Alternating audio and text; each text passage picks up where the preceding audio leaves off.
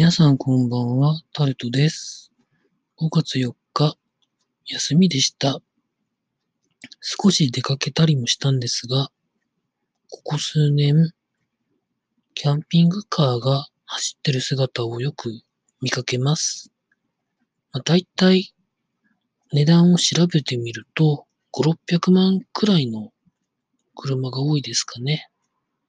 今市場には軽自動車でだいたい200万ぐらいのものから、あの、上は、なんか家一軒買えるぐらいじゃないのみたいな、1000万円を軽く超えるようなものまであるみたいです。